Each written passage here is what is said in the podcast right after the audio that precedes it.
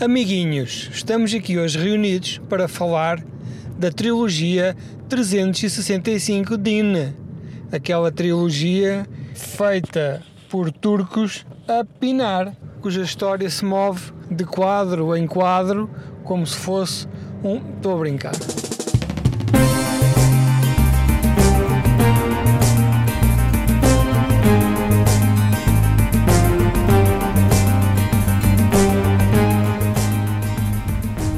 Want to hunt? Because you all think that I can't. I saw a sign in the sky. I'm ready. Maui. Nita.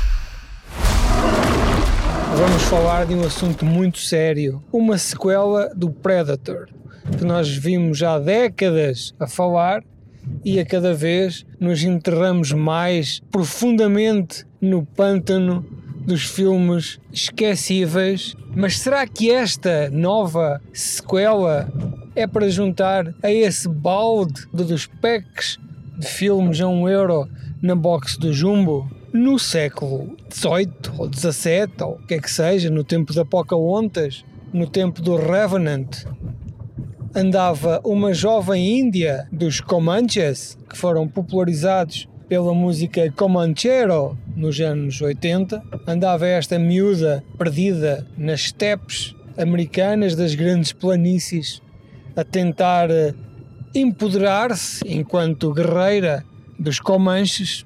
Ela tinha essa capacidade, era um bocado manienta, mas de facto era uma miúda que era boa na porrada e era boa também na caça. Andava ela a chatear-se com esses aborrecimentos do empoderamento e do feminismo quando dos céus desce uma nave espacial com um predador que começa a analisar os animais da floresta, começa a perceber qual é ali a cadeia alimentar e vai matando aqueles que são os predadores naturais, um urso, um puma e por aí fora. A nossa amiga anda ali em maus lençóis com a sua tribo e vão-lhe dizendo: Epá, tu vai-me já fazer comida para a cozinha ou para a tenda, em forma de cozinha. Tu vai-me já para casa, pinar e ter filhos, ser uma enfermeira, que é o que vocês fazem melhor, é serem enfermeiras, a tratar nós, os guerreiros poderosos. Bom, e por aí fora, a rapariga a dizer: Não, pá, eu sou uma guerreira do caraças. Eu até desenvolvi, inclusivamente, aqui um machado com uma corda que é uma espécie de bumerangue. Eu atiro o machado, espeta, puxo para trás, volto a atirar. Oh, pá, mas isso, isso não presta para nada. Tu és que com esses bracitos, não vai nada, não vais a lado nenhum. Entretanto, o predador vai subindo na cadeia alimentar até que chega aos homens e começa a dizimar os guerreiros e também uns franceses por ali andam a caçar peles como vocês também conhecem, porque viram o Revenant, que é aquele filme em que o Leonardo DiCaprio foi violado por um urso. O predador fica fora de controle e é preciso alguém botar mão naquilo e dar-lhe que contar. E como vocês viram, no primeiro, Arnold Schwarzenegger e os seus amigos da testosterona e dos esteroides, não há força de armas que lhe chegue. É preciso esperteza, analisá-lo perceber quais são as suas fraquezas e tentar mandá-lo abaixo. Será que esta moça é capaz de tal feito? Claro que é. Senão o filme nem sequer existia. Será este o melhor Predador desde o Predador original? Não digo que sim, já, assim chapado, porque o segundo Predador é muito bom, que eu gosto e que tenho por ele muito afeto, em 1991. Foi o último Natal que eu passei com os meus pais como um puto do liceu, que eu passei naquele ambiente familiar em que se vive com os pais, até ir à minha vida de estudante universitário e achar que, epá, agora tenho amigos, já não preciso dos meus pais, não, eu não sou nenhuma criança para passar o Natal com os meus pais. Ponto, neste último Natal, eu e o meu pai fomos ao clube de vídeo alugar um filme. E a minha mãe disse-nos, epá, aluguem um filmezinho, assim bom, de Natal, para nós vermos quentinhos, confortáveis nos nossos sofás, com as nossas mantinhas, porque somos portugueses, não temos aquecimento, temos que nos orientar com umas mantinhas mais grossas. E nós fomos lá, olhamos um para o outro e da maneira cúmplice com que fizemos isto, dissemos vamos enganá-la, vamos alugar o filme mais violento que estiver aqui, porrada e sangue. E então alugámos o Predador 2. E a minha irmã e a minha mãe ficaram chocadíssimas.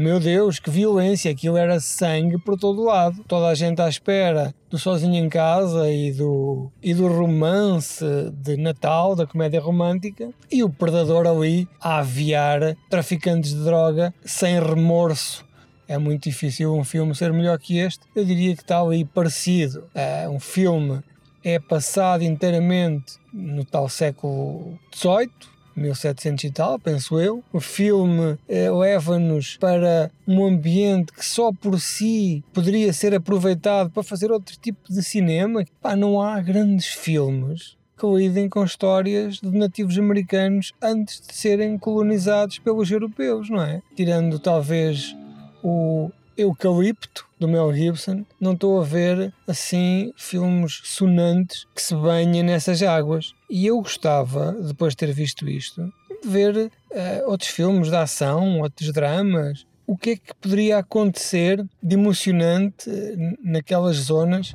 antes dos europeus lá chegarem, até mesmo nesta área da ficção científica ou do terror, toda aquela mitologia dos monstros, esta ambiência é toda ela agradável para fazer cinema. O filme não é alto orçamento, não é um blockbuster, saiu diretamente para streaming, poderia ter saído para cinema, mas com tantos falhanços de, de, predadores que já foram saindo ao longo dos tempos, se calhar ninguém o ia ver. O filme é bom, não é? Mas ninguém sabia, porque é preciso vê-lo para saber que ele é bom. Foi a decisão acertada. Eu espero que haja mais um ou dois e que esses sim saiam no cinema. Esperemos que não sejam sequelas deste em especial, mas que sejam predadores no tempo dos samurais, como, como já aconteceu na banda desenhada, predadores na pré-história, predadores na Idade Média, Leonardo da Vinci a combater predadores com o seu engenho. O filme, tecnicamente, como já vos disse, é um filme de baixo orçamento ou médio orçamento, mas é composto. O predador é diferente do normal, eu não percebo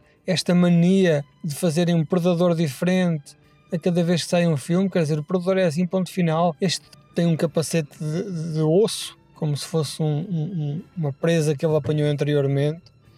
Os atores são desconhecidos, mas são muito bons. Há lá até um índio, um dos personagens principais, que é o primeiro papel que faz em cinema e o rapaz tem de facto futuro. É impressionante a sua performance. A atriz principal faz bem aquilo que tem que fazer, não se quer uma performance de Oscar, quer sim uma Índia uh, combater predadores com garra e com capacidade de nos fazer acreditar de que aquilo é possível.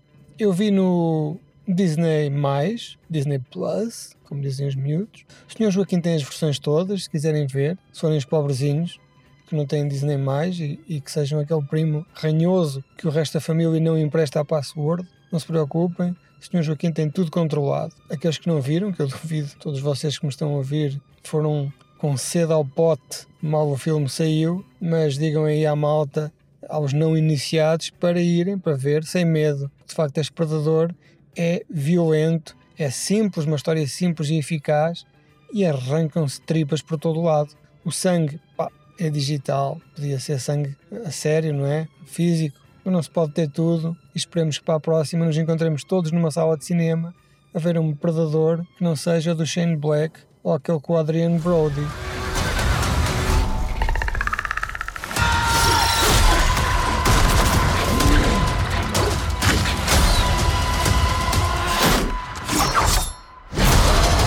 Whatever did this, I can kill.